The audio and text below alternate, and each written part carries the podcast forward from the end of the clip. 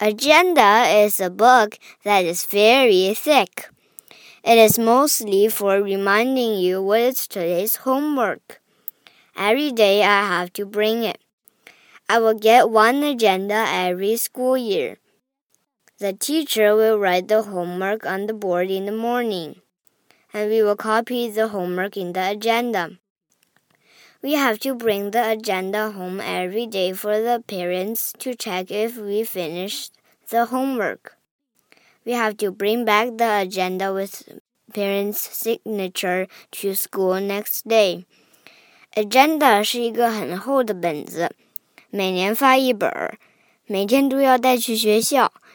每天早上老师在黑板上写今天的作业，我们就要把它抄在 agenda 上。 晚上带回家，让爸爸妈妈检查作业做完了没，然后签字儿。第二天就再带回学校。你们也有 agenda 吗？